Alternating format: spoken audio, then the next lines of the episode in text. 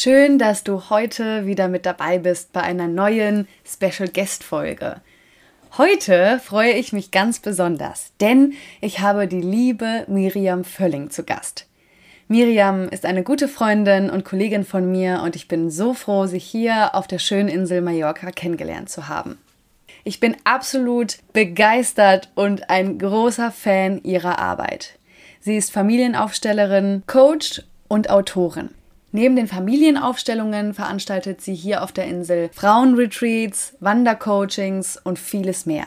Außerdem arbeitet Miriam energetisch. Das heißt, während der Aufstellung spielt die Energie, die gespürt wird, eine zentrale Rolle. Ich durfte am eigenen Leib erfahren, was für eine tolle und erkenntnisreiche Arbeit dies ist. Sie lebt bereits seit 16 Jahren auf der Insel und wie das gekommen ist, wie sie zu ihrer Berufung gefunden hat und von was sie in diesem Leben überzeugt ist, das erfährst du jetzt.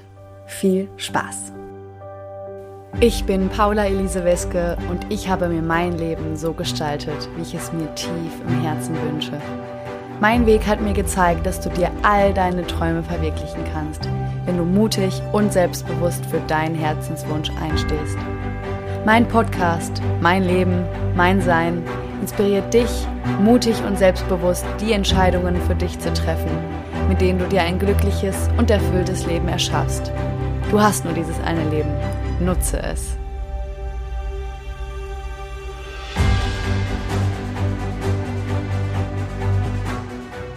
Hallo meine Lieben, ich sitze heute hier bei der lieben Miriam Völling, hier auf Mallorca bei ihr zu Hause und ich freue mich besonders, sie heute hier in meinem Podcast zu Gast ha zu haben. Miriam und ich, wir haben uns kennengelernt vor ein paar Monaten, glaube ich. Miriam ist Familienaufstellerin, Coach und Autorin. Und als ich Miriam kennengelernt habe, dachte ich, wow, krasser Lebensweg, krasse Jahre. Sie ist ihrem Herzen gefolgt. Sie hat immer, so wie ich das verstanden habe, wir werden gleich ganz viel von ihr erfahren, ähm, ist nach ihrem inneren Gefühl gegangen. Und deswegen freue ich mich heute ganz besonders auf dich, Miriam. Magst du dich kurz vorstellen? Ja, Paula, ich freue mich. Es war so schön. Es war ja auch ein Zufall, dass wir uns kennengelernt haben. Mhm. Äh, da sind wir schon mal am Thema. Es gibt keine Zufälle. Ja. Und äh, uns verbindet ja mittlerweile auch eine Freundschaft, die einfach nur schön ist. Und ich habe mich so gefreut, als du zu mir kamst und gefragt hast, ob du einen Podcast machen kannst mit mir. Und ja, herzlich gerne. Miriam, ich weiß noch, äh, als ich das erste Mal hier bei dir saß, hast du ein bisschen von dir erzählt. Ich habe dich ganz viel gefragt, wie du überhaupt dahin gekommen bist, dass du heute als Familienaufstellerin arbeitest, als Coach, mittlerweile auch ein Buch geschrieben hast, ein Kinderbuch. Ja. Und dich selbstständig gemacht hast 2018. Ich fände es total spannend. Magst du mal von ganz Anfang ähm, uns so ein bisschen mit auf deine Reise nehmen? Wann hat so angefangen, wo du gemerkt hast, nee, ich möchte meinen ganz eigenen Weg gehen und ähm, du, du kommst weg von vielleicht einem vermeintlich ähm, gesellschaftlich anerkannten Weg. Erzähl mal, wie war das bei dir? Wie alt warst du? Was hast du gefühlt, gedacht? Äh, nimm uns mit. Ja, jetzt bist das Risiko eingegangen und lässt mich einen ganz großen Weg beschreiben. so richtig konventionell war ich noch nie. Ähm, ich war immer irgendwie ein Querdenker, jemand, der sich nicht anpasst, also schon in der Schule. Also die grauen Haare meiner Mutter sind nicht von irgendwoher äh, ja, also immer wenn ich irgendwo das Gefühl hatte, ich werde in ein Schema gepresst und wie gesagt, das fing schon im Kindergarten, in der Grundschule an, habe ich aufbegehrt, dagegen angegangen. Ich habe geguckt, was möchte ich und ganz viel, was von außen herangetragen wurde an mich, fühlte sich immer wieder irgendwie gar nicht so echt an. Also nicht so, dass das ist das, was mir gut tut. Ich konnte das sehr früh unterscheiden. Äh, jetzt ist natürlich das Schulsystem so aufgebaut, dass du nur gute Noten bekommst, wenn du das machst, was die Lehrerin vorgibt, was jetzt dran ist. Kreativität und Fantasie ist da nicht so viel gefragt. Äh, in der weiterführenden Schule hatte ich Glück, dass ich eine Lehrerin hatte, die uns Geschichten schreiben ließ.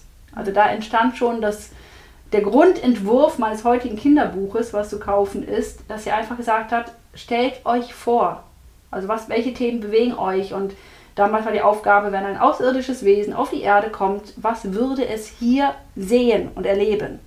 Und dann habe ich meine ganzen Gedanken reingepackt. Also es ist so wirklich ein bisschen wie der kleine Prinz auch geschrieben, dieses, was bewegt mich wirklich, was ist wirklich wichtig im Leben. Und immer wieder auch, auch eben auf mein, mein Bauchgefühl, auf mein Herz zu hören und Mhm. nicht das, was die Gesellschaft an uns heranträgt. Also mit zwölf habe ich schon äh, Gesellschaftssysteme beschäftigt. Also Umgang mit Geld, mit Markenklamotten, mit wie habe ich zu funktionieren. Äh, da konnte ich ganz viel dann ausleben, ausdrücken, einfach wie ich wirklich fühle. Bin dann tatsächlich erstmal den klassischen Weg gegangen, weil ich mich nicht entscheiden konnte, was ich beruflich mache, ähm, habe ich die Schule weitergemacht, hatte dann irgendwann Abi, wusste immer noch nicht, was ich mache, wirklich. Ähm, habe dann ein bisschen gejobbt, bin durch die Welt gereist, war dann in Costa Rica ein paar Monate und äh, ja, immer wieder ein bisschen Job. Und sobald ich das Geld hatte, bin ich wieder raus in die Welt. Bin dann tatsächlich erstmal in klassische Ausbildungsmodule auf Druck meiner Mutter, habe Notarfachangestellte gelernt und Verlagskauffrau bei einer großen Tageszeitung und bin dann tatsächlich auch am letzten Tag dieser zweiten Ausbildung mit gepackten Koffern in die Abschlussprüfung, weil ich einen Job in Südfrankreich angenommen hatte. Ich hatte meine Wohnung aufgelöst, alles was ich hatte passte in wenige Koffer und es war mir klar, ab diesem Tag werde ich Deutschland verlassen. Und, und, und wie ist es dazu gekommen? Also was ist da passiert in dir, im Außen, Job in Südamer äh, Südamerika, Südfrankreich, so? Ja, ich hatte vorher schon mal so einen Aktivsporturlaub gebucht. Ich wollte wilde Sachen erleben. Ich wollte Can- Canyoning und Wildwasser-Rafting und Paragliden und keiner aus meinem spießigen Freundeskreis wollte mit. Und dann bin ich halt ins Reisebüro und habe gesagt, ich will Action, aber ich will nicht irgendwo alleine sein. Ich brauche irgendwo, wo ich Gruppenanschluss habe. Und bin dann tatsächlich über einen bekannten ähm, Reiseanbieter nach Südfrankreich gelangt hatte allerdings übersehen, dass ich schon Mitte 20 war und dass er ein Reiseveranstalter für zum ersten Mal ohne Mami und Papi Urlaub war, also wirklich für so 17-, 18-Jährige. Ähm, und es gab dann halt wenige Leute in meinem Alter, unter anderem eben der Chef von dem Camp. Und der hat mir dann so angeboten, er wollte sich selbstständig machen, ob das nicht was wäre, dass ich einfach, wenn ich die Ausbildung fertig habe, dann zu ihm stoße und als Allround-Kraft mich da einbringe, als Tourenguide. Ich habe damals schon meinen ersten Kletterschein auch gemacht äh, als Wanderguide für die Küche, für die Gästebetreuung zuständig bin, für die Reklame vor Ort und in Deutschland mit. Und dann habe ich gedacht, das fühlt sich nach Leben an. Geil. Also das ist nicht mein Ding, jeden Tag acht Stunden im Büro, draußen scheint die Sonne Ah. oder auch selbst bei Regen. Warum soll ich acht Stunden in einem Büro sein? Mich beschäftigen mit Aufgaben, die nichts mit mir zu tun haben, mit meiner Person. Das war so unnatürlich. Und dann rauszugehen, dieses Abenteuercamp ist auf einem Sport, nee, auf einem Campingplatz. Das heißt, wir haben in Zelten, in Hütten, in Wohnwagen gewohnt. Und das war Leben pur. Und so Freiheit auch irgendwie kommt bei mir gerade die so. großen Berge, Ja. der Grand Canyon du Verdun, hinter uns endlos hohe Berge, vor uns der Grand Canyon von Südfrankreich. Ähm, 42 Kilometer lang, 700 Meter hohe Felswände, wo man dran klettern konnte. Ja. Ähm, man wachte auf und guckte auf diesen See und hinter einem die Berge. Und diese Luft, ich habe gemerkt, ich heile hier jeden Morgen um 6 Uhr, stand ich da, guck auf den See, spüre die Kraft der Berge, über mir diese riesigen Raubvögel und ich habe gemerkt, wie ich gesund werde. Ich hatte viele Allergien, chronische Krankheiten und jeden Tag stand ich da mit ausgebreiteten Armen und merkte, wie Seele und Körper heilen. Wow. Und genau das ist auch, was ich bis heute jetzt tatsächlich auch anderen Leuten zeige. Wie kann ich Seele und Körper heilen lassen, weil das immer in Zusammenhang steht. Ja, und danach bin ich nie wieder so richtig zurückgekommen. Das heißt, wie alt warst du damals? Was hast du gesagt? Anfang 26. 26. Also als ich dann komplett runtergegangen bin, war ich 26. Habe dann drei Jahre in Südfrankreich gewohnt und bin dann von dort aus, als ich wusste, die Veränderung steht an, aber so Deutschland ist zwar nett, aber nicht wieder irgendwo indoor. Und draußen in Deutschland macht auch nicht so viel Spaß, weil es immer sau und kalt ist und regnerisch. ja, und dann ist es ziemlich schnell Mallorca geworden. und wie und wie das? Erstmal hatte ich ja nicht so ganz die Ahnung, was will ich weitermachen. Habe dann einen ähnlichen Veranstalter hier auf der Insel gefunden, der was ähnliches Sportprogramm hatte wie in Südfrankreich. Und äh, Mallorca ist wesentlich auch schneller von Deutschland zu erreichen und bequemer als Südfrankreich. Und dachte ich, ich mache das mal. Und dann gab es eine Verkettung von wirklich ganz vielen kleinen, erstmal immer im ersten Augenblick, dass ich denke, es war ein Unfall, es war eine Verkettung unglücklicher Zufälle, die mich aber immer wieder in das nächste Wow-Aha-Erlebnis gebracht haben, wo ich gesagt habe, da will ich weiter gucken. Das sind Menschen, die will ich weiter kennenlernen. Ähm, ich war aber wirklich auch lange Zeit irgendwo verloren. Ich habe einfach im Aus nicht gefunden, das, was es wirklich ist. Ich habe viel geschrieben, ich habe viel mit Menschen Kontakt gehabt, ich habe in ganz viele verschiedene Berufe reingeschnuppert und alle haben so ein Stück von mir abgeholt, einen Anteil befriedigt, aber nicht das Gesamtpaket mhm. Miriam. Mhm. Wie so Puzzleteile, die ja immer mehr ein Gesamtbild ergeben. Das ist ein gute, guter Vergleich, genau. Mhm. Ich wurde irgendwie immer vollständiger, aber irgendwo fehlte noch was. Mhm. Und dann wurde meine Tochter geboren. 2010. Okay, dann wurdest du Mutter. Ja, und das hat mich dann nochmal richtig zerlegt. Ich hatte mir in früher Jugend mal ein Schwur gesetzt, ich werde niemals heiraten und niemals Kinder kriegen. Und äh, das mit dem nicht heiraten ähm, wackelt, aber wird noch gehalten. ähm, auch dieser Schwur hat Risse bekommen. Aber ja, es war eigentlich eine sehr unwahrscheinliche Situation, dass ich hätte schwanger werden können und plötzlich war ich schwanger und ich wusste auch, ich habe noch ausreichend Zeit, dieses Kind abzutreiben und in mir war ganz klar, nee, das willst du nicht. Hm. Und dann sagte meine Mutter den erlösenden Spruch, Miriam, deine größte Angst im Leben ist es doch, dass dein Leben mal langweilig wird. Und ich sage dir eins, mit einem Kind wirst du die nächsten 18 Jahre definitiv nicht einen Tag mehr Langeweile haben. Ich habe gedacht, das ist das beste Argument für ein Kind. das ist Wahnsinn. Nicht fertig durchdacht, aber das klang machbar. okay. Ja, und dann habe ich mich ganz klar für meine Tochter entschieden hm. und äh, bis heute nicht bereut. Definitiv nicht. Was hat das mit dir gemacht? Ja. Mutter zu werden. Was, was mehr als ich dachte. Also ich wusste zum Glück am Anfang ja nicht, was Hormone mit einer Frau so anstellen können. Ich hatte natürlich auch schon kluge Bücher gelesen. Mhm. Aber es war ja alles graue Theorie und ich habe mich nie als eine Durchschnittsfrau gesehen. Daher auch nie in Verbindung gebracht mit einer Person, die tatsächlich an Durchschnittsproblemen wie Hormonstörungen leiden könnte. ähm, aber Schlimmste war tatsächlich, dass ich nochmal so, meine Familiengeschichte sehr aufgerüttelt wurde. Ähm, ich komme aus, einer, mit, aus einem bewegten Hintergrund. Daraus entstand auch eben dieser Schwur, ich werde niemals heiraten, ich werde niemals Kinder kriegen. Für mich war immer klar, eigentlich ist es nicht ganz so schlecht, wenn unsere Familie mal irgendwann ausstirbt. Da gibt es bessere, die sollen sich lieber fortpflanzen. Und dann war ich halt Mutter und ich hatte auch vorher mich in den Jahren davor sehr im Tierschutz engagiert auf Mallorca. Ich habe also jedes Jahr über 300 Straßenkatzen eingefangen, habe sie kastrieren lassen, zum Teil vermittelt, zum Teil wieder zurück auf die Straße. Und dann war ich die Fängerin, die, also die engagierteste Person auf Mallorca, was Straßenkatzen anfangen äh, angeht, war selber schwanger. Und das war für mich so, boah, so ein Gesichtsverlust dass ich nach außen hin etwas präsentiere, also dieses auch kastrieren, kastrieren, kastrieren und dann selber ah. mich fortpflanze. Und da habe ich auch gemerkt, dass ich mh, hm, durchaus aus zwei verschiedenen Anteilen gehandelt habe. Das eine ist tatsächlich Tierleid zu mindern, indem ich Straßenkatzen kastriere, damit sie sich eben nicht wahllos fortpflanzen. Mhm. Ähm, und dann halt auch oft krank werden. Also wenn ich eine Population von zehn Katzen habe, die ich füttern kann und die gesund ist, ist es eine Sache. Mhm. Wenn sich jede Katze zwei bis dreimal im Jahr fortpflanzt, mal drei bis sechs Babys, das ist eine Population, die kannst du nicht mehr gesund halten. Ja. ja? Und es wurden natürlich auch viele Katzen dann überfahren und so, also viel, viel Tierleid. Und erst durch Schwangerschaft wurde mir klar, dass ich tatsächlich aber auch einen Teil von meinem Schwur auslebe, ähm, eine Art Dezimierung zu betreiben. Mhm und ich auch sehr Frauen, die mehrere, mehr als zwei Kinder hatte, oft sehr aggressiv gegenüber war. Okay. Und merkte dann, dass es was mit mir und meiner Geschichte zu tun hat. Aha. Und als ich das Spiegel von draußen bekomme und das gar nicht erkannt habe, was es mit mir selber zu tun hat, mhm. jetzt wurde mein Bauch immer dicker und dicker und ich konnte halt ähm, ja nicht mehr dran vorbeisehen. Ne? Und dann habe ich tatsächlich beschlossen, mich nochmal neu mit mir und meiner Geschichte auseinanderzusetzen und habe dazu das Thema Familienaufstellung gewählt. Ich hatte okay.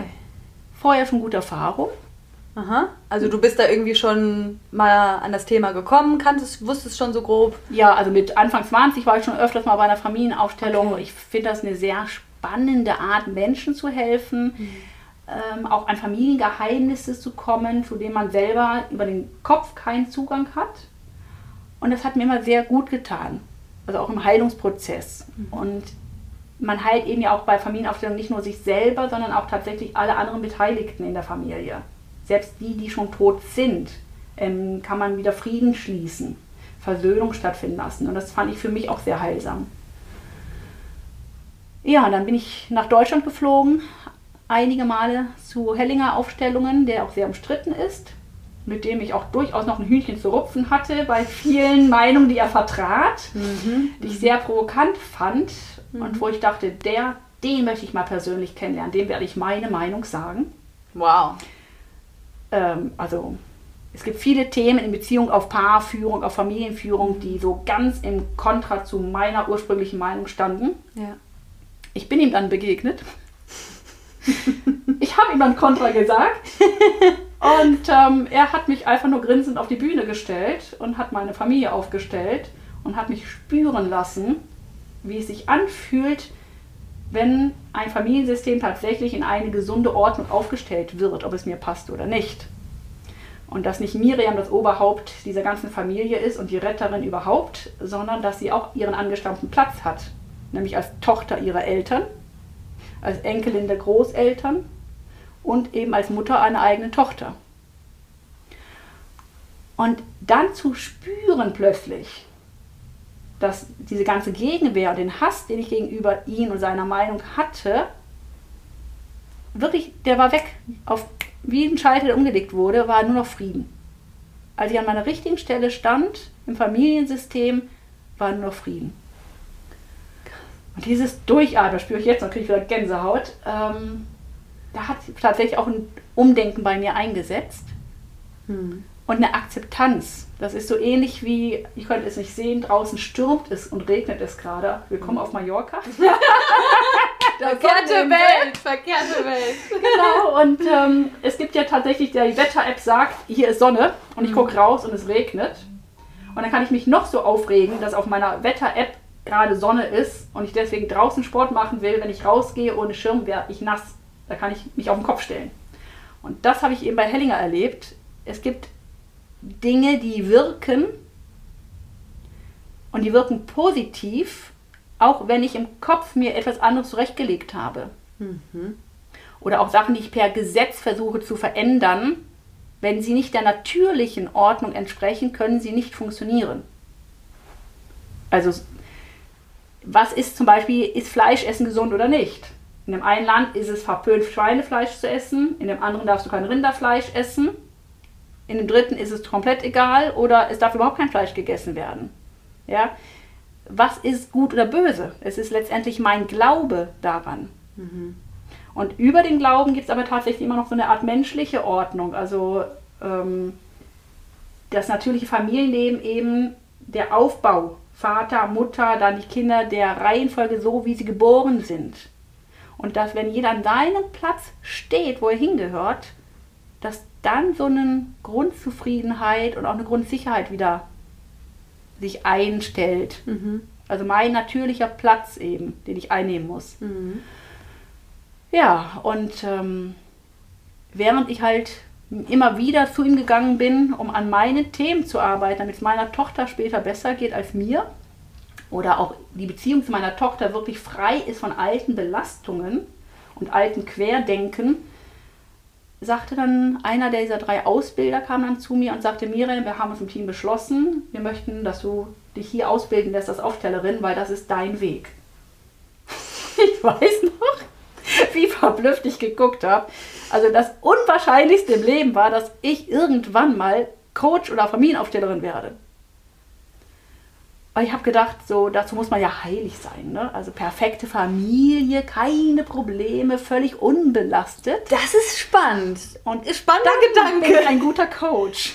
Ah, okay, wenn ich aus einer richtig passenden, gesunden Familie komme, wo alles Friede, Freude, Eierkuchen ja. ist oder war, dann kann ich erst ein guter Coach werden. Genau, das war mein verschobenes Ideal von dieser Welt. Interessant, ja, spannend. Ja. Mein Ausbilder bekam Lachkrampf ja. und sagte, du hast von uns Ausbildern die Biografien gehört, ist irgendeine, die uns in deinen Augen berechtigt, hier zu arbeiten? Habe ich gesagt, so gesehen nein. Mhm.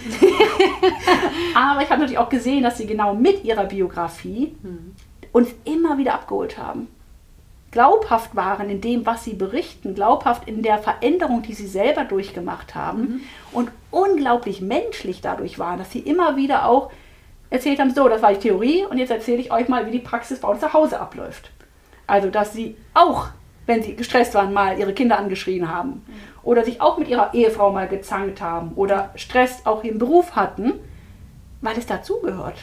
Ja, einfach so diese Echtheit, ne? Authentizität, einfach authentisch sein. So, so und so kann es im Buch geschrieben stehen, aber was eigentlich dann im Leben passiert, ist eben auch was anderes. Genau, aber dass die Lösung ist, nicht zu sagen, ich muss heilig sein, sondern das ganz schnell immer wieder zu merken und wieder bei mir anzukommen. Ja. Also wenn ich reinkomme, rumschreie, sagen, okay, sorry, ich merke gerade, ich bin gestresst. Ich gehe jetzt nochmal raus, ich komme nochmal neu rein und wir starten nochmal von vorne. Und dann wirklich nochmal bis zum Teil auch aus der Wohnung rauszugehen, nochmal neu in die Wohnung reinzukommen, so, hallo, ich bin, schön, dass ich wieder zu Hause bin.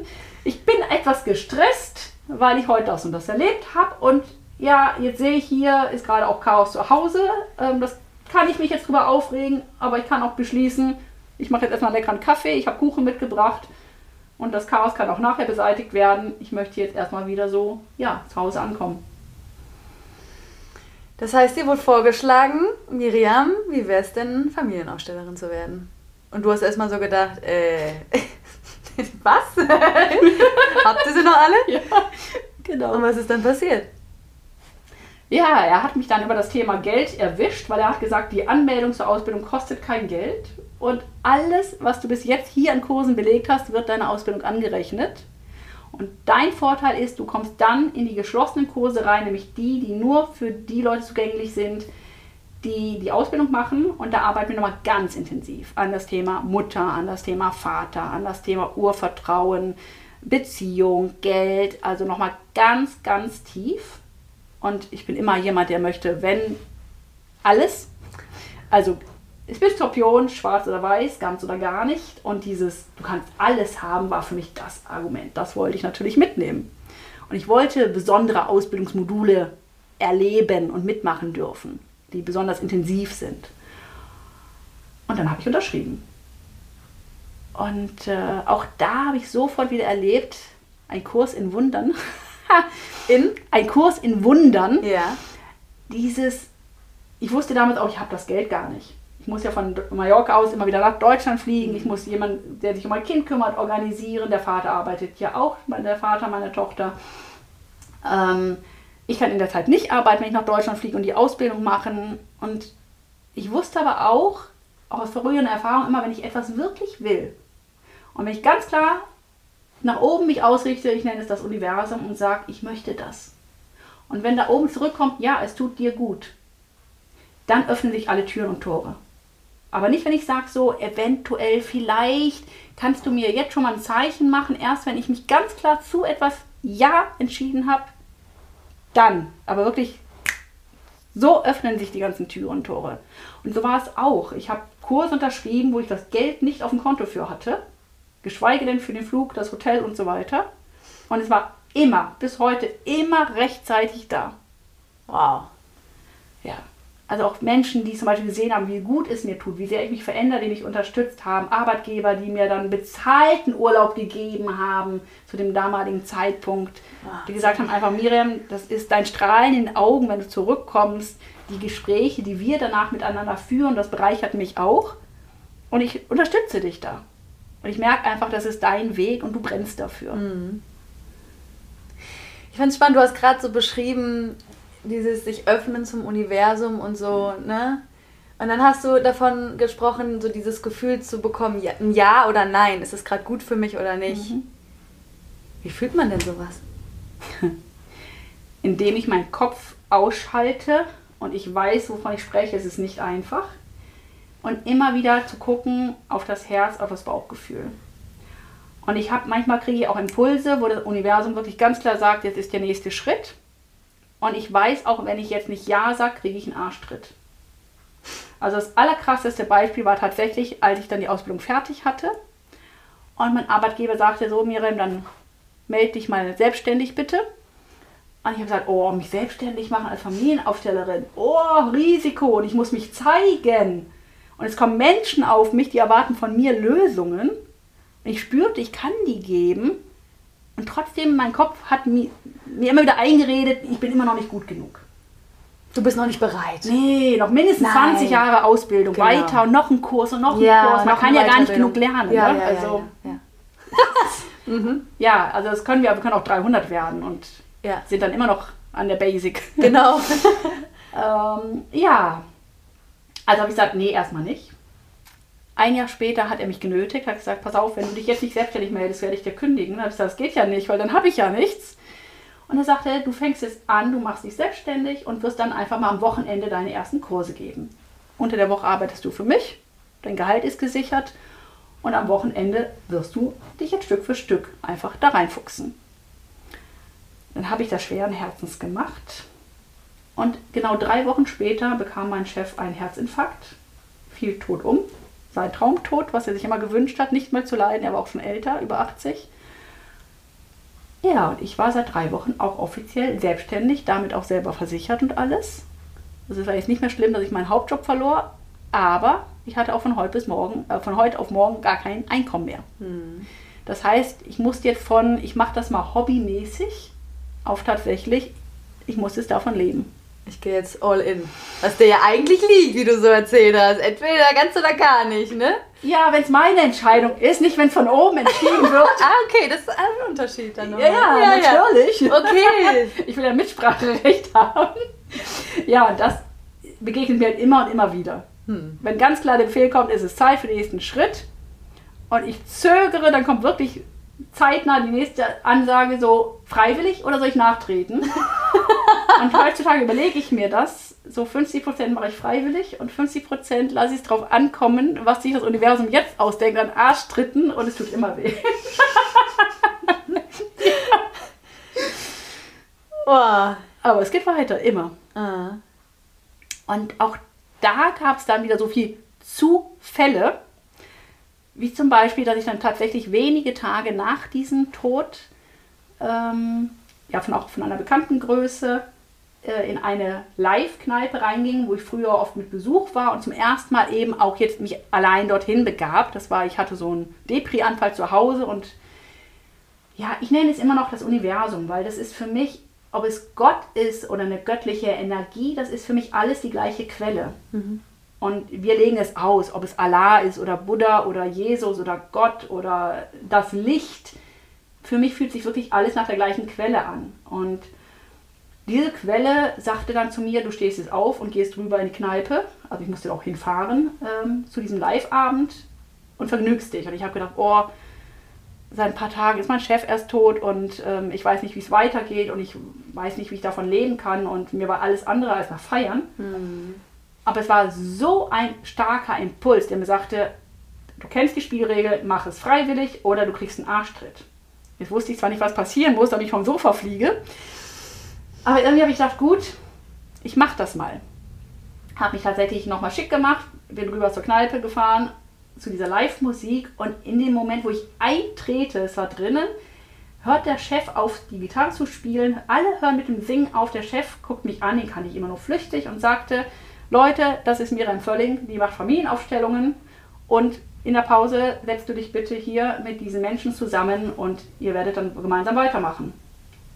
Ich war total irritiert, dass dieser Mensch mich kennt und ich, also auch mal von meiner Arbeit wusste, ähm, habe das aber tatsächlich gemacht. Bin in der Pause dann zu dieser Gruppe rübergegangen und dann stellte sich raus, dass alle dort energetisch arbeiten.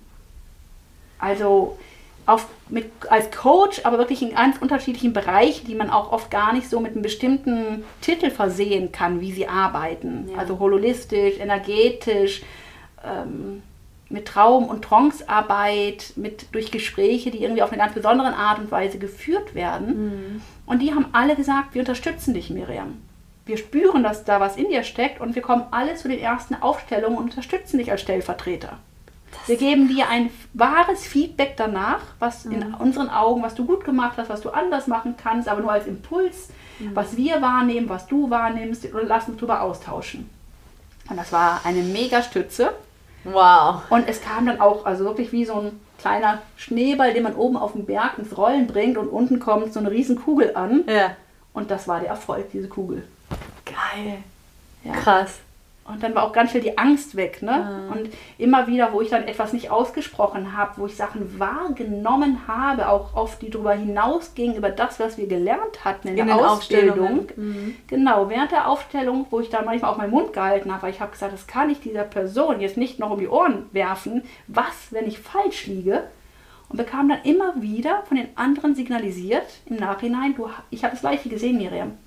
Wir haben auch diesen Mann in der Ecke wahrgenommen oder wir haben auch den toten Zwilling gesehen, so wie du. Wir haben wahrgenommen, du guckst dahin und du siehst die Person und du hast sie nicht aufgestellt. Warum nicht? Trau dich. Ja, und dann habe ich mich getraut. und ich habe mich getraut, viele weitere Seminare zu besuchen, die alle so zufällig an mich herangetragen wurden. Ich habe mich für Seminare eingetragen mit harmlosen Titeln, wo ich dachte, das ist Freizeitvergnügen, das nehme ich so mit. und habe dann irgendwie immer vor Ort festgestellt, dass ich den Untertitel oder den Inhalt gar nicht oder völlig falsch interpretiert habe oder gar nicht erst gelesen hatte, weil der Titel für mich so eindeutig war und mich in komplett andere Bereiche aber brachte, die ich aber beruflich dann brauchte oder auch für meine eigene Weiterentwicklung. Wie so, als hätte das Universum dich in dem Fall schon auch liebevoll dahin geleitet, wo du, wo deins ist. Ja, es kann auch nicht nur Arschtritt. Ja, kann auch nicht nur Es kann auch liebevoll. Kann auch liebevoll, ja. Bin ich auch sehr dankbar. Ja. So von, ne, also ich finde das immer Wahnsinn. Mir ist das auch schon häufig passiert, wo man so denkt, krass, so alles hat sich so gefügt, wie es genau sein sollte. Und man kann das gar nicht erklären. Ich sage immer, du kannst deinem Schicksal nicht davonlaufen. Wir haben einen Seelenplan und wir werden mit einem Seelenplan geboren. Und auch schwierige Sachen suchen wir uns vorher aus. Also mein Lieblingsspruch ist immer, ich kenne keinen einzigen interessanten Menschen mit einer einfachen Vergangenheit. Ja. Und das trifft es ganz gut. Wir wollen immer interessant sein, aber auf eine einfache Art und Weise. aber es ist wie so ein Diamant, den ich nur streichel und der sich dann halt in tausend von schönen, leuchtenden Facetten erstrahlen soll. Das geht halt nur unter Druck und unter harten Polierungen. Über wochenlanges Polieren kriegt ein Diamant erst seine ganze Leuchtkraft. Schönes Und Bild. nicht dadurch, dass ich es halt nur vorsichtig streiche, Ja, diesen rohen Stein. ja, alles ist Entblätter gut. dich mal. ja.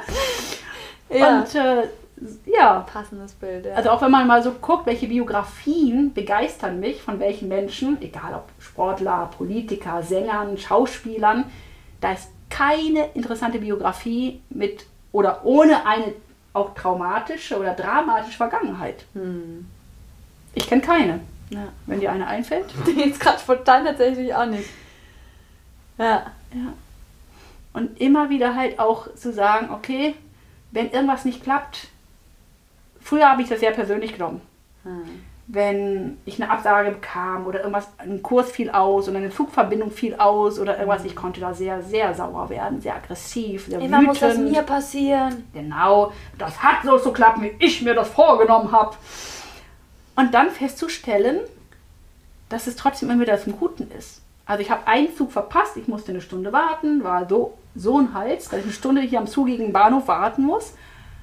Und in diesem zweiten Ersatzzug, den ich dann hatte, war eine Person, wo wir uns drei Stunden nonstop unterhalten haben, mit einer hochinteressanten Biografie, wo wir uns beide so genährt haben durch unsere Gedanken und auch oft durch persönliche Kontakte später noch, egal ob beruflich oder privat, wo ich gesagt habe, genau deswegen musste ich eine Stunde warten, um diese Person kennenzulernen, die ja in einem anderen Zug saß.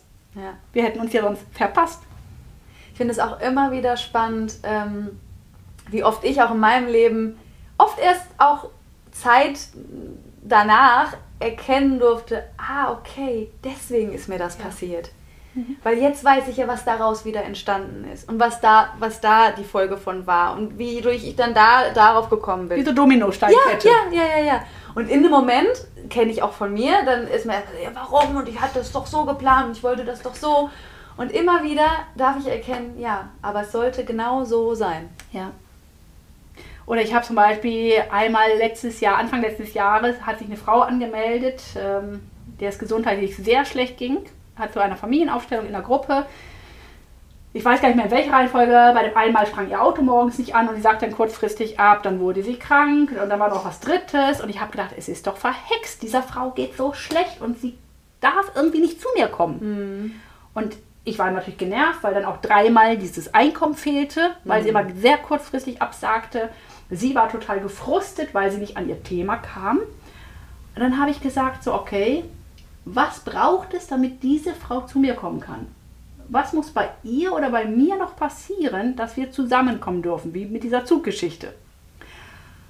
Und dann schenkte mir jemand ein Buch, der verschwundene Zwilling. Ich denke, was soll ich denn mit diesem Buch? Was habe ich mit verschwundenen Zwillingen zu tun? Was da für dich erstmal noch kein Thema war. Nee, gar Zeitpunkt. nicht. Also, was soll das sein? Und dann schlage ich das auf und dann war es verfasst von einem Ehepaar, die zusammen Familienaufstellungen geben seit vielen Jahren.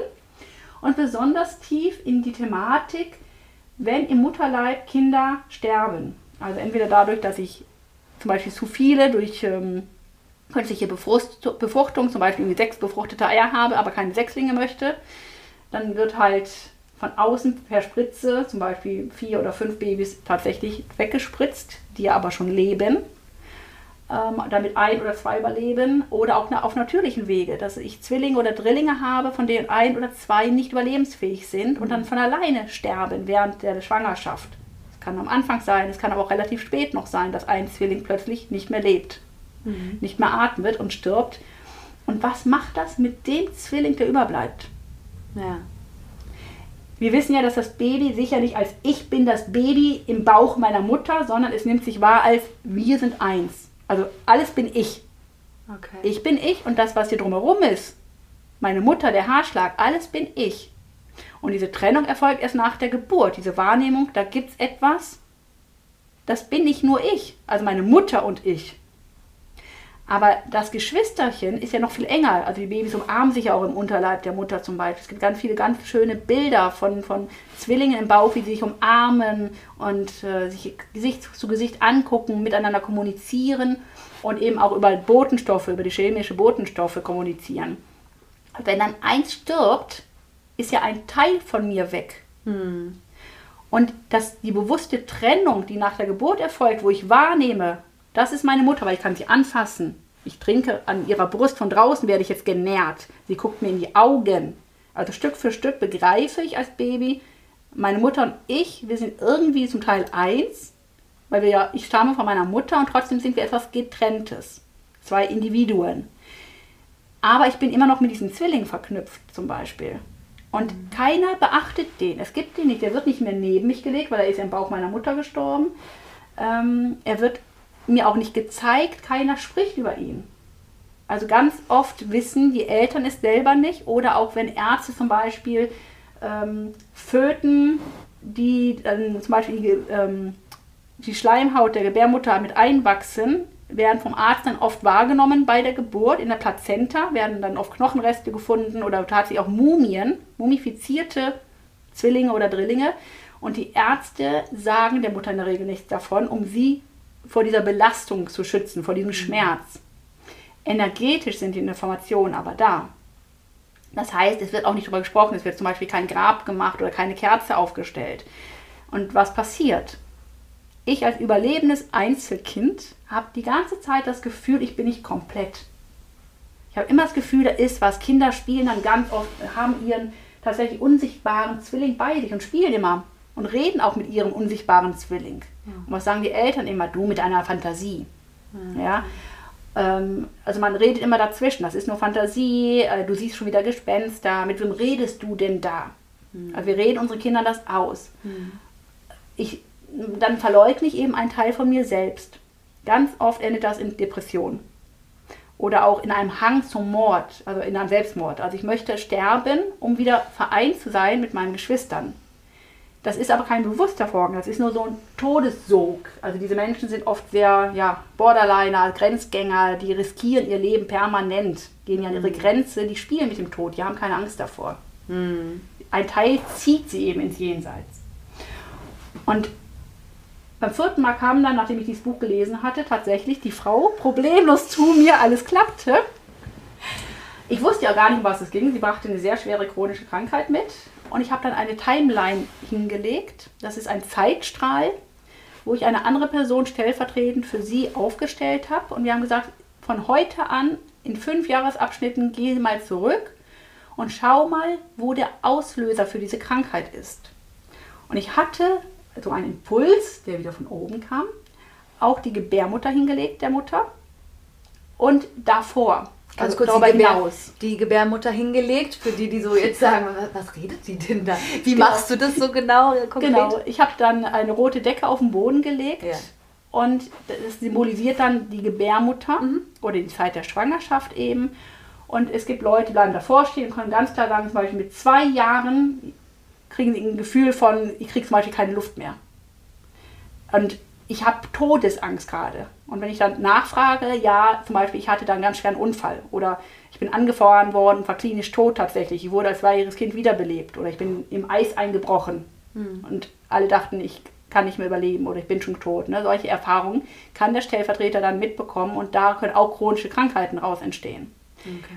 In dem Fall zog es den Stellvertreter wirklich in die Gebärmutter rein und dann gibt es halt bestimmte Bewegungen, bestimmte Blickrichtungen und es war ganz klar, da fehlt noch etwas.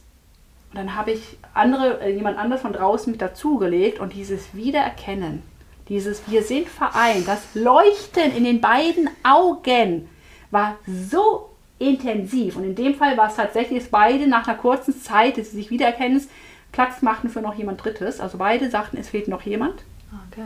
Dann habe ich tatsächlich noch eine dritte Person mit reingenommen auf diese Decke. Und dann war, also in der gleichen Sekunde atmeten alle im Raum auf. Allen fiel so ein Gewicht von der Schulter. Oh, jetzt ist es rund. Jetzt ist es stimmig. Und dann haben wir auch die Krankheitssymptome mit aufgestellt. Und dann war halt ganz klar, das war eine Lungenkrankheit. Ähm, dann zeigte sich, dass in dem Fall die Geschwisterchen, die beiden, die verstarben, auf natürlichem Wege in dem Fall, also nicht durch eine Abtreibung, ähm, wenn sich diese Körper in einem sehr frühen Stadium auflösen, also sterben, lösen die sich tatsächlich komplett auf. Und Zellen, Körperzellen, Haarzellen, Hautzellen werden dann durch Infiltration, durch das Einatmen des Fruchtwassers, also das Baby wird ja von der Gebärmutter durch den durch Nabelschnur ernährt, aber infiltriert die ganze Zeit auch, trinkt, schluckt dieses Wasser, was im Bauchraum der Mutter ist, also in der Gebärmutter. Und hat dadurch Zellen und dadurch Zellinformationen seiner Geschwister hat sie in sich aufgenommen. Und die setzen sich tatsächlich irgendwo im Körper ab. Und diese, mit diesen Informationen stehe ich in permanenter Verbindung. Und bei ihr war es eben so, dass sich kleinste Teile im Brustraum abgesetzt haben und ihr verkapselt worden, so wie bei einer Auster. Wo ein Eindringling ist und dann bildet sich eine Schutzschicht drumherum. Und wenn man diese Sachen per Autopsie zum Beispiel rausholt, finden sich ganz oft tatsächlich auch Hautzellen oder auch Haare, sogar Zähne werden in manchen Tumoren gefunden, weil so Zellen auch nach vielen Jahrzehnten plötzlich anfangen zu wachsen. Und wenn ich einen wirklich nur mikroskopisch kleinen Zellinformation über zum Beispiel Wachstum Zähne infiltriere, mit zwei, drei Wochen geht das schon, ja, im Mutterleib. Und nach 30 Jahren bekommt der Körper den Impuls, du fängst jetzt an zu wachsen. Dann wächst dieser Zahn und der Körper macht eine Schutzhülle drumherum und baut einen Tumor drumherum auf. Oder Myome können entstehen, Wucherungen. Deswegen spricht man oft auch von gutartigen Wucherungen, die gar nicht mir selber schaden, aber die wuchern eben durch ein drumherum um einen Eindringling. Ja. Und wenn ich den aufschneide, findet man eben Zähne zum Beispiel. Das ist ja voll verrückt. Ja. Und die halt dann erst später ins Wachsen kamen. Ne? Wo die Zellinformation sagt, ich werde jetzt ein Zahn. So wie bei uns ja auch immer wieder alles nachwächst. Ja. Das hätten wir ja schon Milliarden von Haaren, wenn wir zur Welt kommen, sondern die wachsen ja immer wieder nach durch eine Information in uns. Und so passiert das eben auch. Und zum einen konnte ich das dann erst erkennen, dadurch, dass ich diese Information von dem Buch hatte. Ja. Trotzdem habe ich es nicht erzwungen, weil ich wusste auch gar nicht, dass es bei der Frau tatsächlich der Fall ist. Ich Ja. hatte diese Timeline, diesen Zeitstrahl und hatte eigentlich eher was als Kleinkind erwartet von Vorerzählungen, von, die sie hatte, dass das mit einem Erlebnis von auch im Kleinkindalter zu tun hatte. Und dann zufällig war noch eine Hebamme dabei als Stellvertreterin, die sich mit dem Thema auch schon sehr beschäftigt hatte. Weit über meine Informationen hinaus konnte sie uns Informationen geben, wie oft das vorkommt und wie das tatsächlich so alles aufeinander aufbaut Ah. und was sie auch schon in der Praxis alles erlebt hat. Ja, und diese Klientin ist tatsächlich fast beschwerdefrei mittlerweile, braucht kaum noch Medikamente oder nur noch sehr selten. Ja. Und weil sie sich immer wieder diese lösenden Bilder hochholt, jetzt in Kontakt, also wirklich in einem bewussten Kontakt mit ihren beiden toten Geschwisterchen steht. Und jetzt weiß, dass diese Beschwerden eben nichts ist, was ihr Körper arbeitet nicht gegen sie, sondern es ist einfach eine Information. Und die Buchungen sind tatsächlich auch wieder zurückgegangen. Also es sind noch wenige da, sie muss nicht operiert werden und sie hat keine permanente Atemnot mehr, obwohl sie keine schweren Medikamente mehr nimmt. Also der Körper baut es dann auch tatsächlich wieder zurück. ja. Unfassbar. Ja, das ist nicht greifbar, ne? Nicht Und fassbar greifbar. ist es ja. Das ist genau das, was Ja. du sagst. Ja. Du musst es erleben, um es Ja. zu begreifen. Und es wirkt, egal ob ich dran glaube oder nicht. Das ist das Schöne.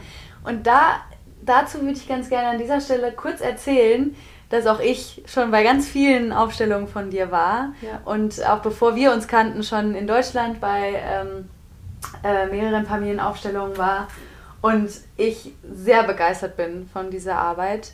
Ich finde, Miriam, du, du gibst wirklich auch nochmal so dein, dann dein ganz eigenes mit rein. Ne? Du hast ja auch gesagt, du arbeitest da energetisch. Das ist auch nochmal was anderes, ein anderer, anderer Ansatz, als ich ihn kannte. Und ähm, was du gerade sagtest, ist so das, was bei mir auch dieses Gefühl ist. Man kann es nicht erklären. Rational ist es oft. Du versuchst es ja immer gerne und ich finde, das ist das ähm, kommt auch an, aber ähm, jeder, der sich auch von dem Thema angesprochen fühlt, würde ich gerne ähm, dazu ermutigen, es einfach mal auszuprobieren.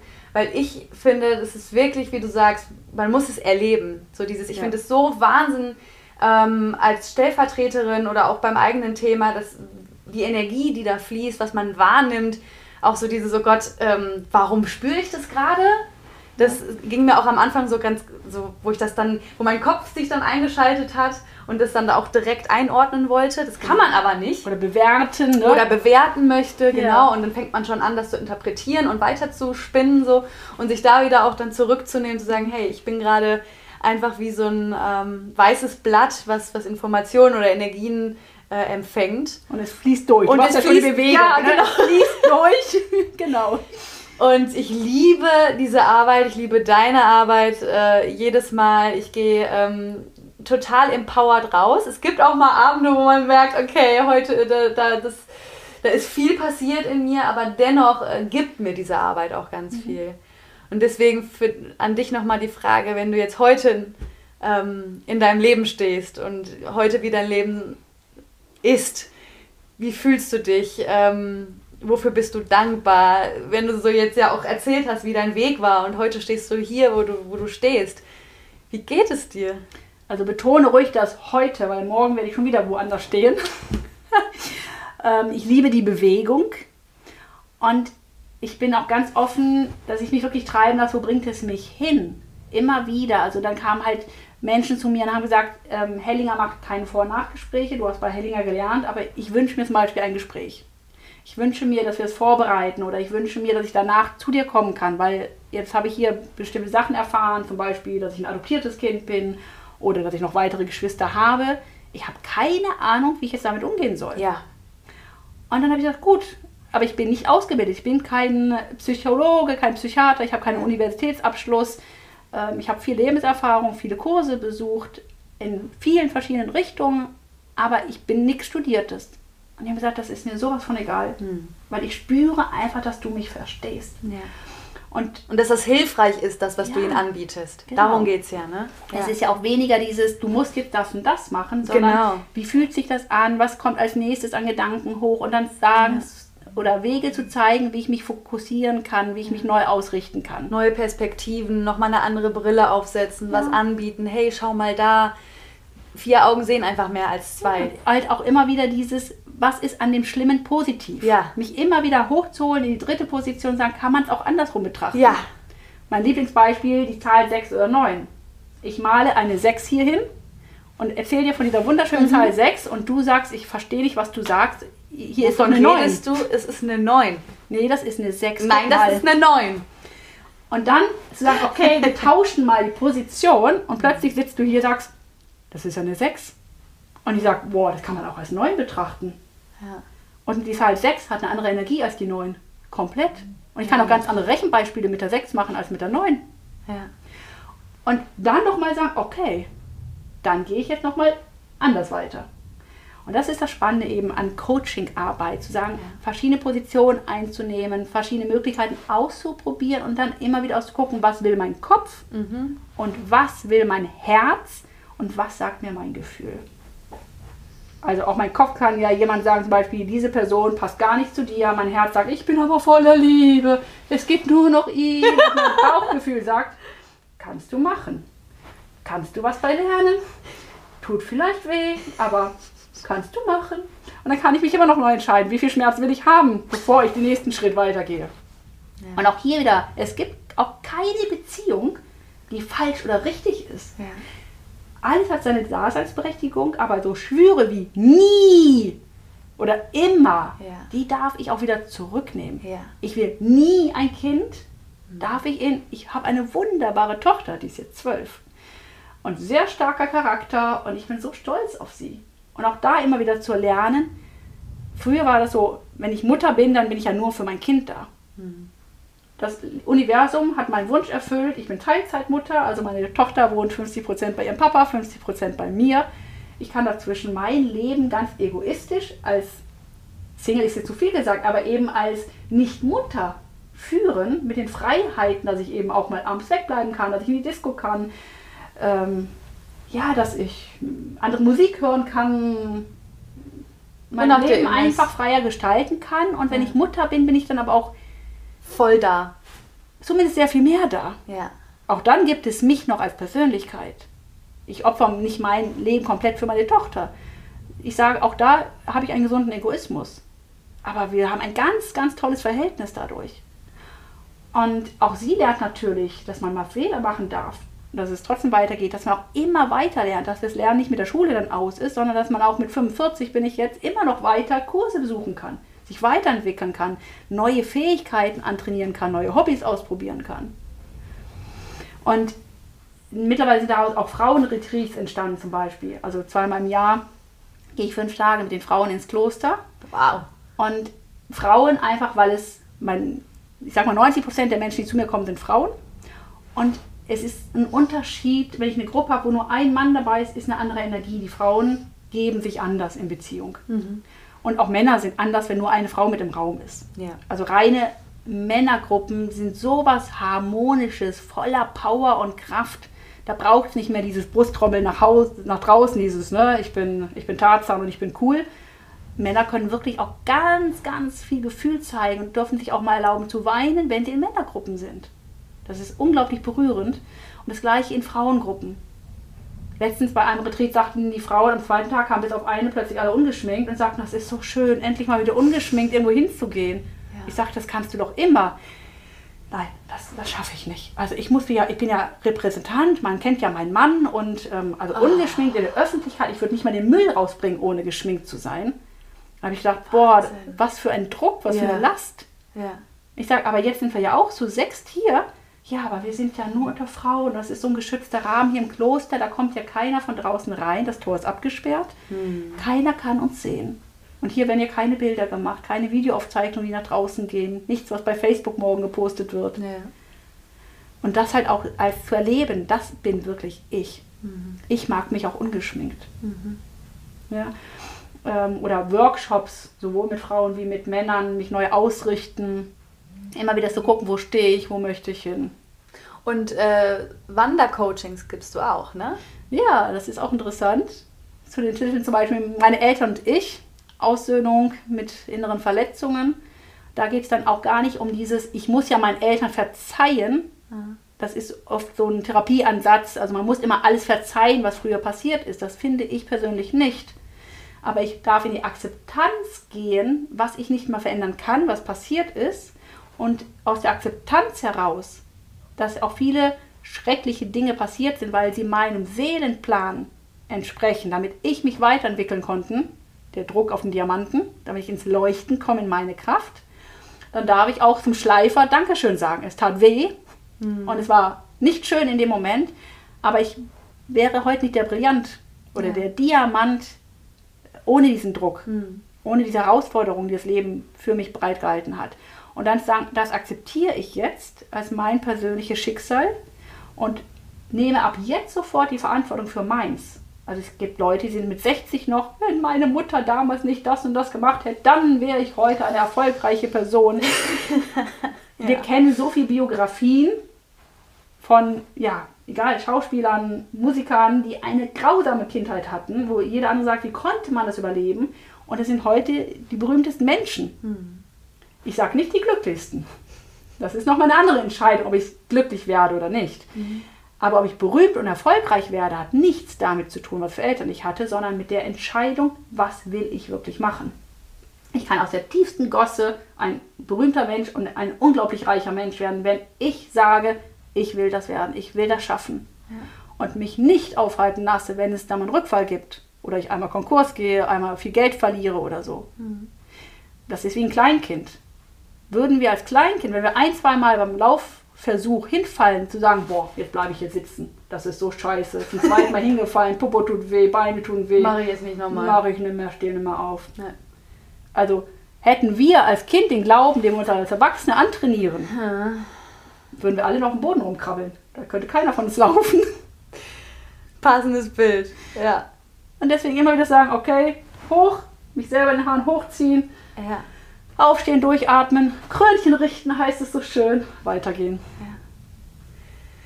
Miriam, was würdest du unseren Zuhörern, Zuschauern ähm, mit auf den Weg geben wollen, wenn es darum geht, zu sagen, hey, ich spüre da was, ich will vielleicht eigentlich einen anderen Weg einschlagen, traue mich aber nicht, irgendwas fehlt mir noch, ich weiß nicht wie.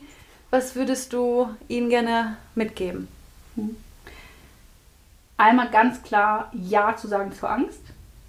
Also das größte Hindernis ist immer die Angst vor Veränderung. Mhm. Also wir können noch in der größten Scheiße stecken, in dem blödesten Job, wo ich jeden Morgen abkotze, weil ich zur Arbeit gehen soll, oder in einer Beziehung, die mir überhaupt nicht gut tut.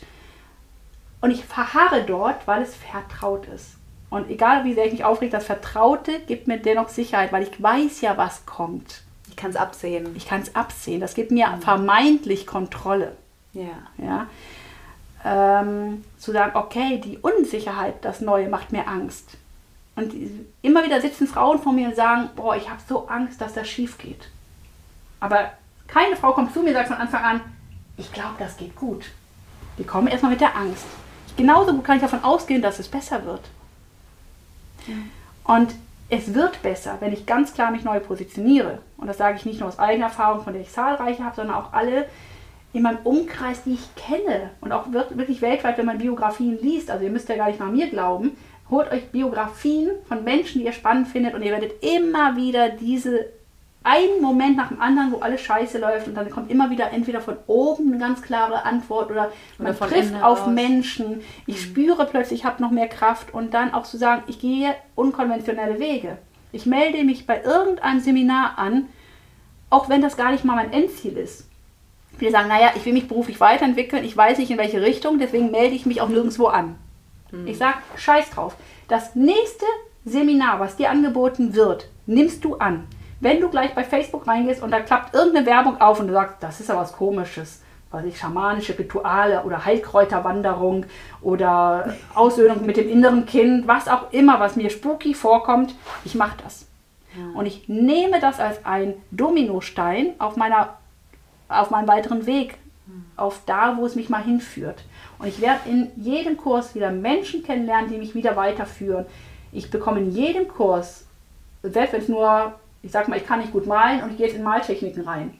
Ich werde irgendetwas lernen, was in mir einen ganz großen Aha-Effekt auslöst, etwas mir klar macht über mich selber, über wie ich denke, wie ich agiere. Und damit wird mir etwas, der nächste Schritt wieder klarer. Also nicht mal zu denken, ich kann erst losgehen, wenn ich das Ziel sehe, ja, ja. sondern es geht um diesen berühmten ersten Schritt, so wie kleine Kinder.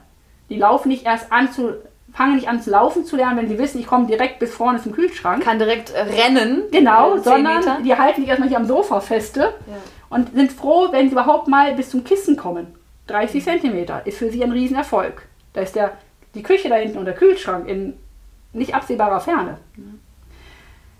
Und da begleite ich halt immer wieder die Frauen zu gucken, wo stehe ich jetzt gerade, was möchte ich nicht mehr und dann den Fokus, wo, wo möchte ich hin? Was nicht wie, nicht wie schaffe ich, sondern ja. welche Richtung soll es gehen oder was vor allem Gefühle möchte ich haben. Ja. Was stattdessen? Das finde ich immer so eine wichtige Frage, weil viele wissen, was sie nicht mehr wollen. Das wissen fast alle, ja. Das wissen fast alle, ja. Ja. Aber dieses, was soll es denn stattdessen sein? Und Genau. sich da zu öffnen. Und wenn ich es eben nicht genau weiß, wenn ich keine Bilder habe von, Ja. welche Eigenschaften soll der Mann wirklich haben oder welche Eigenschaften soll der Beruf haben oder wie soll das Haus aussehen, wo ich wohnen möchte, weil ich weiß, in der Wohnung möchte ich nicht mehr wohnen, wo ich jetzt bin, zu gucken, was für Gefühle wünsche ich mir. Brauche ich Licht oder brauche ich eher einen Geruch von echtem Holz und ein bisschen Dunkelheit, wo ich mich geborgen fühle? Möchte ich Freiheit? Brauche ich den Duft von Blumen oder brauche ich im Moment als nächsten Abschnitt etwas, was geordnet ist? Tatsächlich was ähm, zementierter Innenhof, wo ich Topfpflanzen aufstellen kann, die ich verwalten kann. Und der andere sagt, nee, ich brauche Rasen, so weit wie ich gucken kann. Der eine braucht hohe Bäume, der andere möchte lieber irgendwas Kaktus haben. Die überleben, auch wenn ich mal wochenlang nicht da bin, die überleben. Ja, die muss ich nicht gießen, nicht gießen lassen. Da bin ich freier in meiner Verantwortung, also für diese Pflanze zum Beispiel. Zu gucken, was ist einfach für die nächsten Wochen dran. Und wenn das klar ist, was für Gefühle ich befriedigt haben möchte, was für Bedürfnisse ich habe, die zum Beispiel eigentlich von meinen Eltern her gefühlt nicht gestillt wurden, jetzt will ich, dass mein Partner sie stillt. Ja. Aber sehe ich dich dann als Partner? Nein, ich sehe dich als, dass du für meine Bedürfnisse sorgen sollst. Und wenn ich danach frage, was ist denn dein genaues Bedürfnis? Ja, das weiß ich nicht. Aber er soll dafür sorgen, dass es mir besser geht. Er soll dafür sorgen, dass ich mich nicht mehr so oft alleine fühle. Und dann zu gucken, was ist es wirklich für ein Bedürfnis? Ja. Wo ist es entstanden? Von wem oder durch etwas ist es entstanden? Ja. Zu frühe Trennung zum Beispiel von der Mutter direkt nach der Geburt, da ist dann ein Verlustgefühl, eine Angst, immer wieder neu verlassen zu werden, etwas nicht in Griff zu haben, nicht unter Kontrolle zu haben. Weil als Baby habe ich das nicht unter Kontrolle, also kontrolliere ich jetzt meinen Partner. Das ist aber keine freie Beziehung oder keine Beziehung auf Augenhöhe. Das ist immer noch ein Aufholungsversuch, etwas von ganz früher wieder gut zu machen. Und wenn ich das erkenne und dann gucke, wie kann ich selber für mich gut sorgen, dann ist mein Partner plötzlich ein Gewinn und nicht mehr dafür da, meine Bedürfnisse zu erfüllen. Dann gibt es Geschenke. Also seine Aufmerksamkeit ist dann ein zusätzliches Geschenk, aber ich weiß dann plötzlich auch, ich stehe ganz stabil, wenn er nicht mehr da ist. Es ist schade, es tut auch ein bisschen weh im Herzen, aber ich kann damit leben. Und dann ist eine ganz andere Art von Beziehung möglich, als ich brauche dich zum Überleben. Und sobald du mich verlässt, bin ich verloren, dann bin ich wieder emotional in diesem Babystatus, Ja. der nicht überleben kann. Ja, und diese Arbeit macht einfach Spaß, dafür brenne ich halt. auch. das merkt man auch. Und es Schön. ist viel leichter, als sich anhört. Immer der erste Schritt ist, melde dich an, Ja. egal bei welchem Seminar, egal wo auf dieser Welt, egal ob es irgendwas mit deinen konkreten Zielen zu tun hat, selbst wenn du sie hast, nimm einfach das erstbeste Buch, was dir angeboten wird, was dir jemand leiht. Zei- machst die Zeitung auf und siehst irgendwas und denkst, boah, ein Workshop. Egal ob ein Tag oder fünf Tage, nimm es einfach, diesen ersten Impuls, lass dir von oben einfach sagen, okay, gib mir irgendetwas, was mir jetzt weiterhilft beim nächsten Schritt. Ja. Und wenn du den Zug verpasst, sei froh und sei gespannt, wer im nächsten Zug sitzt. Oder im Flugzeug, wenn plötzlich sich zwei Menschen den Platz tauschen. Neben mir. Einer sagt, ich tausche jetzt mit dem aus Reihe 5 vorne. Ich denke, was ist das denn jetzt? Wieso tauschen die? Warum sitzt jemand anders jetzt im Flieger neben mir? Es war noch nie ein unnötiger Zufall. also sich einfach zu öffnen, dass alles, was mir widerfährt, zu etwas Gutem sich entwickelt. Ich habe gestern äh, noch mit einer Freundin darüber gesprochen, die hat das auch so schön formuliert, so, das Leben ist für dich. Ja, definitiv. Ja. Ja. Und dann so mit dieser Einstellung und dieses Vertrauen, was du ja auch so vermittelst, so öffne dich, geh, sich einfach mal auch in gewisser Weise vielleicht auch hinzugeben und nicht alles so zu, das ist so meins jetzt, nicht alles so zu versuchen einzuordnen, in Schubladen zu packen. Ne? Das haben wir einfach viele, viele Jahre ja gelernt von unserem Kopf. Und einfach wieder auch zurück ins Gefühl zu kommen, so hey, wie fühlt sich das denn gerade an? ich mach's einfach, ich habe nichts zu verlieren. So, das, das Leben vielleicht auch ein Stück weit, ja, einfach wie, wie, wie auch ein Spiel irgendwo, nicht uns zu sehen, nicht uns immer allzu ernst zu nehmen, sondern einfach mal sagen, hey, ich probiere das jetzt. Ja. Das Leben ist eine Bühne, so. Genau, ja. auch wenn schwierige Menschen in unser Leben treten, nicht sagen, boah, du tust mir nicht gut, du ja. bist scheiße, sondern sagen, okay, wenn dieser Mensch jetzt in mein Leben geschickt worden ist, mhm. wozu ist es gut? Ja. Was soll ich lernen?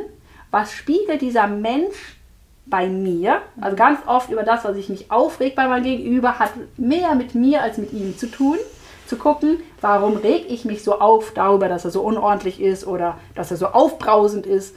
Was hat es mit mir zu tun? Vielleicht bin ich das auch und gestehe es mir nicht ein. Oder eben das Gegenteil. Ich erlaube es mir nie aufbrausend zu sein. Mhm. Ich muss immer lieb und nett sein. Ja. Und diese Person lebt das dreisterweise aus. Der ist echt einfach, der ist in der Kneipe laut oder im Restaurant. Fünf-Sterne-Restaurant und der beschwert sich ganz lautstark, dass seine Suppe nicht, ihm nicht schmeckt. Wie kann man so? Aber da drin ist ja dieses, ich will das auch dürfen. Ja. Ich will auch für meine Rechte einstehen. Ja. Ich will auch sagen, wenn mir etwas nicht schmeckt. Ich will es nicht essen müssen, wenn ich es nicht will. Und woher kennst du dieses Gefühl? Woher kennst du diese ja. Emotion? Wann hattest du dieses Gefühl zum ersten Mal? Genau. Und das sind kleine Geschenke, die uns dazu immer mehr zu uns bringen können. Immer mehr die Verbindung, wer sind wir, wo kommen wir her, wo, wo dürfen wir wachsen, was können wir loslassen. Ganz, ganz viel ähm, ja, Geschenke einfach. Genau, und dem Gegenüber da dafür auch dankbar zu sein. Ja, ja. Danke, du Arsch, dass du mich zwingst, jetzt mich mit mir nochmal neu zu beschäftigen. Ja. Toll, danke. nochmal. nochmal. Hört nicht auf. Ja. Oh, Miriam, wow. Ich danke dir. So ein Allrounder, so ein riesen Einblick in, in deinen Weg, in deine Reise, in dein heutiges Tun, in, in deine Arbeit, in dein Sein. Ich glaube, ähm, allen, die zugehört haben, wird es ganz, ganz, ganz viel bringen. Ich hoffe, dass ganz viele Impulse bei euch angekommen sind. Ähm, ich kann nur sagen, ich liebe es, mit Miriam zusammen zu arbeiten, mit ihr privat Zeit zu verbringen. Ähm, ich finde ihre Energie, auch jetzt, wo wir hier sitzen, ja. ich hoffe, das kommt auch bei euch über. Ähm, einfach ganz wunderbar, echt authentisch. Äh, ich hab, du bist einfach du und das ist was richtig Wunderbares. Vielen, vielen Dank, dass du heute hier warst. Ja, schön, dass du damals den Mut hattest, mich anzusprechen. und auch da, dieser erste Impuls war ja, was will sie mir wegnehmen? Und dann zu sehen, boah, was für eine Bereicherung, mit dir zusammenzuarbeiten, im Wechsel sich gegenseitig zu helfen bei verschiedenen Themengebieten, sich zu ja. ergänzen. Ja. Eben, das ist auch so ein alter Impuls von mir. Sobald jemand etwas von mir wissen will, will er mir was wegnehmen. Spannend. Wusste und ich ja noch gar nicht. und kommt ja auf den Tisch dann wieder zu sehen, Schön. wie bereichernd das ist, diese Zusammenarbeit sich gegenseitig auch so ganz ehrlich immer wieder die Meinung zu sagen, ja. dass ja und sich lernen zu dürfen. Ja. Was ist, wo bin ich etwas oder wo kann ich etwas, was du noch nicht so gut kannst und wo, ja. du schneidest ja zum Beispiel auch meine YouTube-Filme ganz toll, kannst du etwas, was ich mir nicht mehr mühsam beibringen muss, sondern ja, wo ich dir das vertrauensvoll dir einfach alles in die Hände lege und es ist immer was Schönes herumgekommen bis jetzt. Und ja. wir haben ja noch viele gemeinsame Sachen vor. Genau. Da freue ich mich drauf. Ich wir auch. halten euch auf dem Laufenden. Das ist ein guter, ja. äh, gutes Stichwort. Ähm, Mirjam, magst du noch kurz erzählen, ähm, wie man dich näher äh, kennenlernen kann? Wie man näher in, mit dir in Kontakt kommen kann? Ja, am besten, indem man mich anschreibt oder anruft. Ähm, ich habe zwei verschiedene Homepages. Miriam-Völling, V-O-E-L-L-I-N-G www.mallorca.com oder auch Familienaufstellungen-mallorca.de. Ich denke, das schreiben wir auch drunter. Genau. Äh, da könnt ihr mich anschreiben. Ihr findet auch, wenn ihr meinen Namen einfach nur Miriam Völling eingibt, findet ihr mich sofort bei Facebook und im Internet. Ähm, ich mache auch viel über Online, also über Zoom-Calls und Telefonate. Äh, habe auch Langzeitprogramme, die wirklich nur online funktionieren oder aber auch teilweise oder komplett hier auf Mallorca. Das ist ganz individuell, jeder so wie er kann. Mhm. Ähm, auch die Workshops und Retreats, die sind natürlich real hier auf Mallorca. Mhm. Äh, zwei, dreimal im Jahr gebe ich auch in Wuppertal Familienaufstellungen. Das ist dann auch immer auf meiner Seite nachzulesen oder in meinem Rundbrief, den ich einmal im Monat verschicke, kann man sich eintragen. Scheut euch nicht, einfach Kontakt mit mir aufzunehmen. Wann ist das nächste Retreat? Das nächste Retreat ist jetzt vom 18. bis 21. Mai in einem wunderschönen Kloster auf Mallorca. Wow. Wir haben auch noch ein paar Plätze frei. Cool. Ein Mann wollte sich schon Röckchen anziehen, habe ich gestern gehört. damit er gesagt? kommen darf. Er gesagt, ne? Nee, das. Nein, das Ja. ist wirklich nur Frau, Frauen. Und da freue ich mich ganz, ganz, ganz doll drauf. Äh, Die letzten Frauenretreats waren wirklich so wunderbar. Und es gibt auch immer noch wieder Frauen, die bis heute ganz eng Kontakt haben. Andere machen danach wirklich auch ihr Ding. Also das ist kein Commitment, jeden so, wie es gerade für ihn richtig ist. Ja, ich freue mich drauf, euch kennenzulernen. Okay. Und ich danke dir für dieses tolle Interview. Für die gemeinsame Zukunft, die wir noch haben. Ja, ich freue mich auch drauf, Miriam. Super. Vielen, vielen Dank. Ja, danke dir auch.